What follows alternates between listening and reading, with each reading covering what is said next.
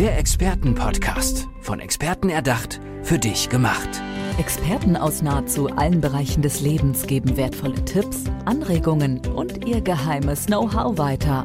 Präzise, klar und direkt anwendbar. Von A wie Affiliate bis Z wie Zeitmanagement. Der Expertenpodcast macht dein Leben leichter.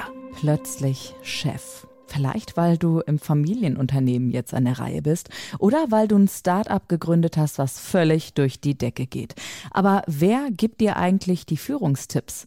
Weil richtig Teams leiten, Dienstpläne, die ganzen Soft Skills und was nicht alles dazugehört.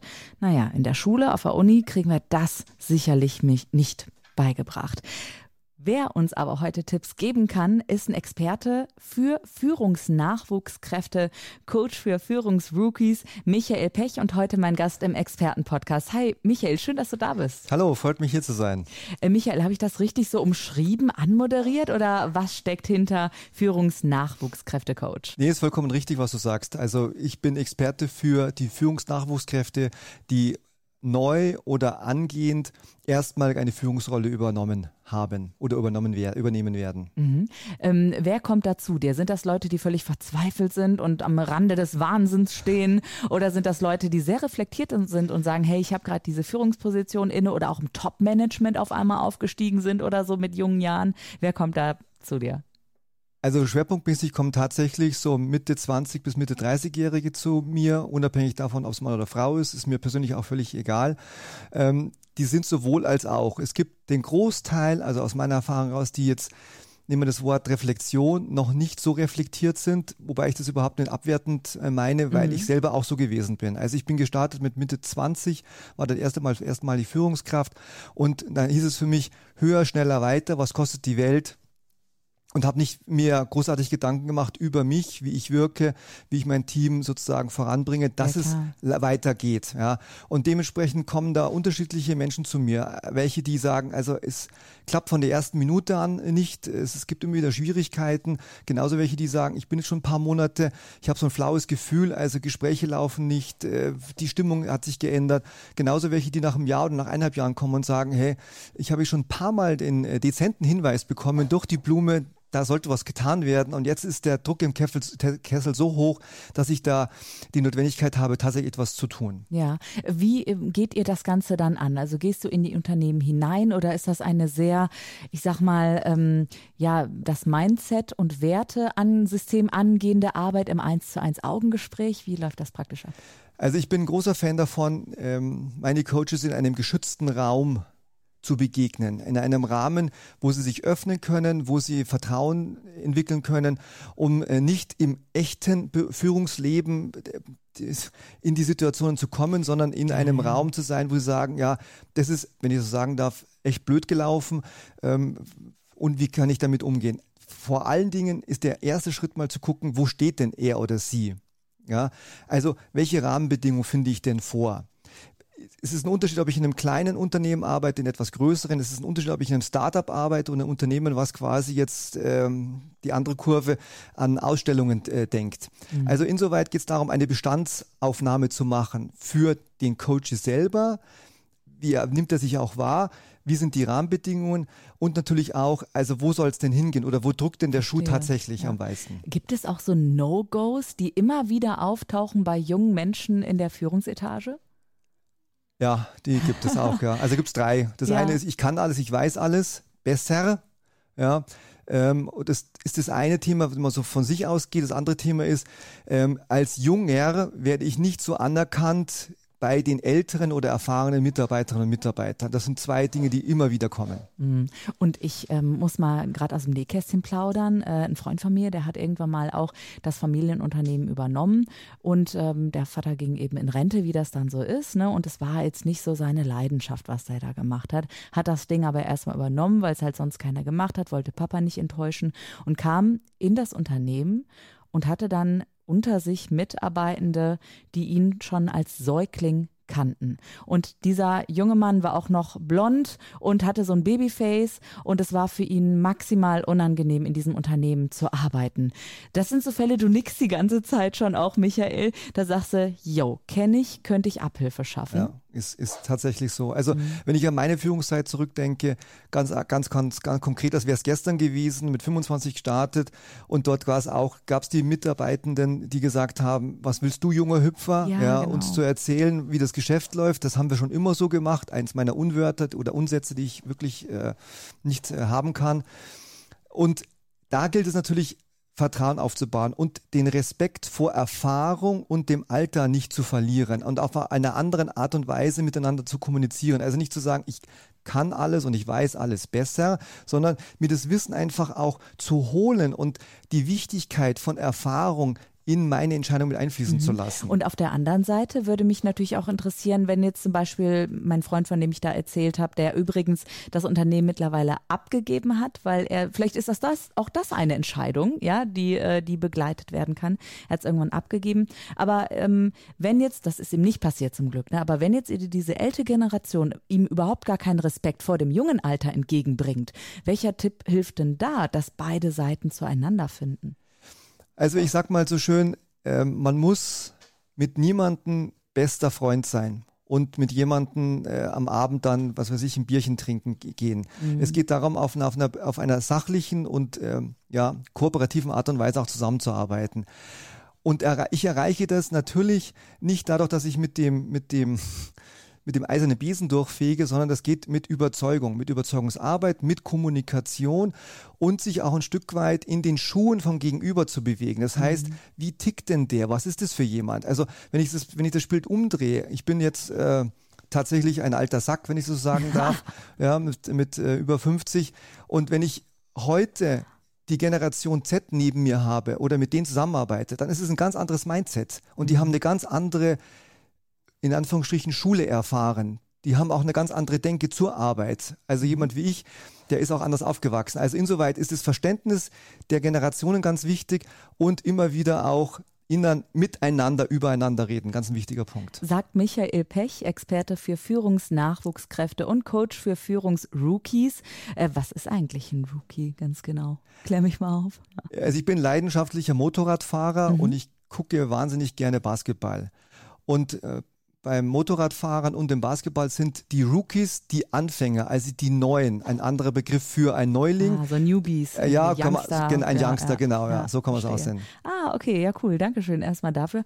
Äh, Motorrad und ähm, äh, die ganzen Geschichten, die du so nebenbei noch machst. Äh, triffst du da auch viele junge Menschen und bist auch privat mit denen in Kontakt, dass du eben auch so als Übersetzer der Generation ein bisschen helfen kannst? Äh, in Unternehmen das wiederum? Ist, das ist in der Tat so. Ich bin seit, ich glaube, seit über 25 Jahren auch in der Industrie- und Handelskammer als Prüfer tätig und habe da natürlich den Kontakt mit den Heranwachsenden und jungen Erwachsenen. Mhm. Würdest du sagen, ähm, dass das Verständnis der jungen Generation weiter auch in etablierte Unternehmen getragen werden muss? Oder sagst du, nee, mir persönlich ist es wichtiger, Führungskräfte zu coachen und denen meine Hacks weiterzugeben, die ein eigenes Unternehmen gründen bei Startups?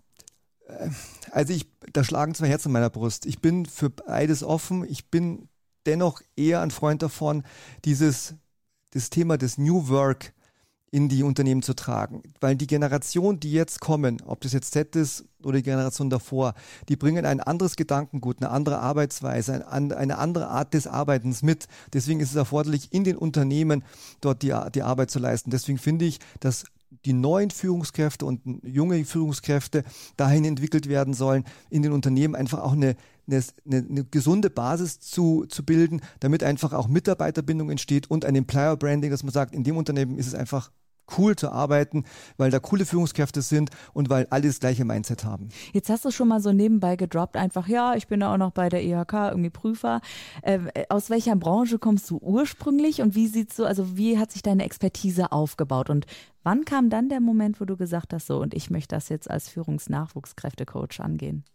Also eigentlich komme ich aus dem Controlling und aus dem Finanzbereich, und habe da meine ersten Führungserfahrungen gemacht vor tatsächlich über 25 Jahren, habe da gestartet als Teamleiter von ein, zwei äh, Mitarbeitern, bin dann, habe mich dann weiterentwickelt, bis ich dann auch, äh, was mich sehr stolz gemacht hat, äh, CFO von einem mittelständischen Unternehmen geworden bin, also Finanzchef.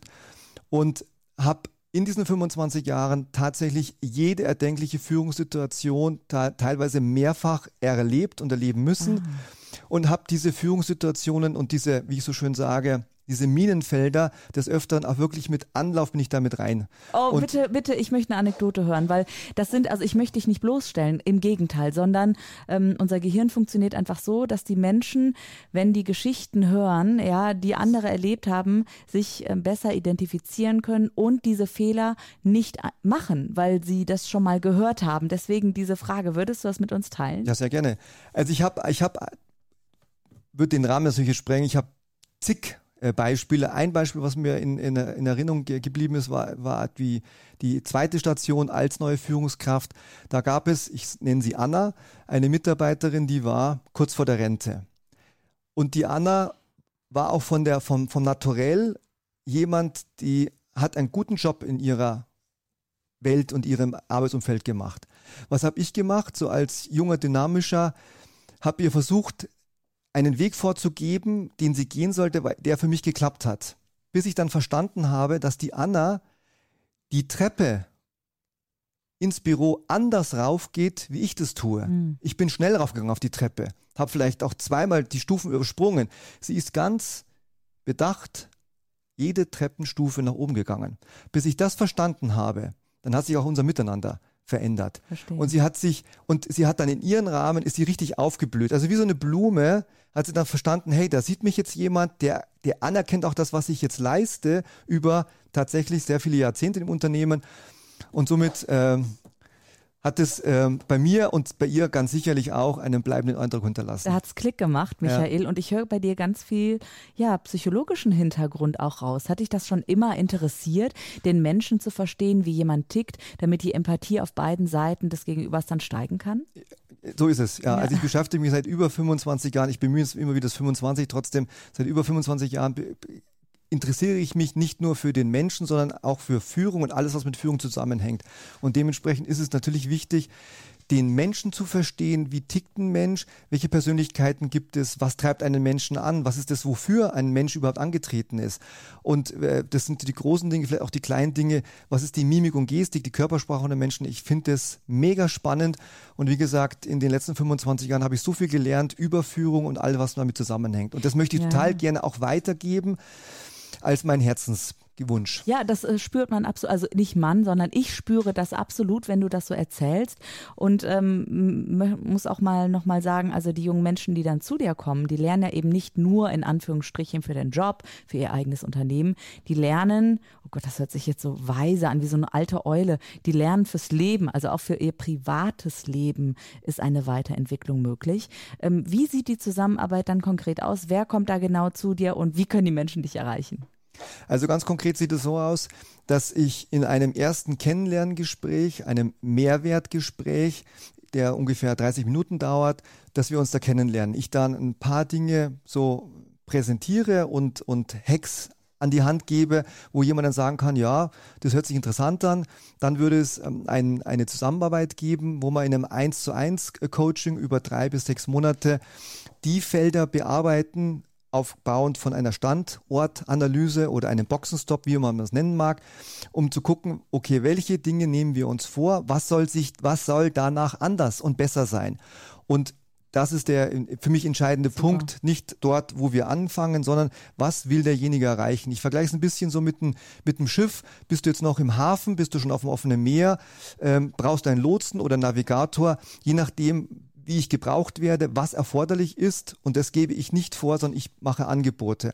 Und diese Angebote sollen in einer erfüllten Führungsleben, was, wenn du richtigerweise sagst, auch ins Privatleben überstrahlt, seine, seinen Schlusspunkt finden. Ja, ähm, wir haben eben, bevor das rote Lämpchen geleuchtet hat, schon mal so ein bisschen geplaudert. Ich pegel ja dann immer hier äh, das Gerät und so und frage nach einem Soundcheck und so typische Fragen sind so, wie war deine Anreise? Was hattest du zum Frühstück? Was machst du leidenschaftlich gerne? Und da hast du eben auch erzählt, dass du vier Kinder hast. Ja. Ähm, sind deine vier Kinder für dich auch Motivation und Antrieb, dass du eben genau mit diesen jungen Menschen dann auch arbeitest? Definitiv, ja.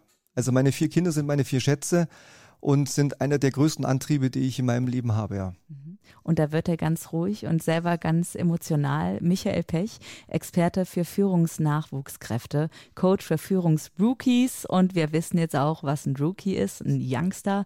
Michael, vielen herzlichen Dank, dass du heute hier warst. Du hast ja, mir selber ein Geschenk gemacht, aber auch den Zuhörerinnen. Und zwar ganz viele Tipps, wie ich denn im Unternehmen auf andere Menschen zugehen kann, mich vielleicht mal in deren Schuhe einfach sehe, empathisch zeige und das egal in welchem Alter. Michael Pech, wie können die Menschen dich erreichen, die uns gerade zuhören? Sie können mich über zwei Wege erreichen. Ich bin ganz aktiv auf LinkedIn, dort erreichbar entweder Michael Pech oder Diamantenschleifer oder über meine Homepage michael-pech.de. Diamantenschleifer, was dahinter steckt, klickt euch doch mal durch auf der Homepage oder bei LinkedIn. Michael Pech, herzlichen Dank und dir alles Gute, Michael. Vielen herzlichen Dank.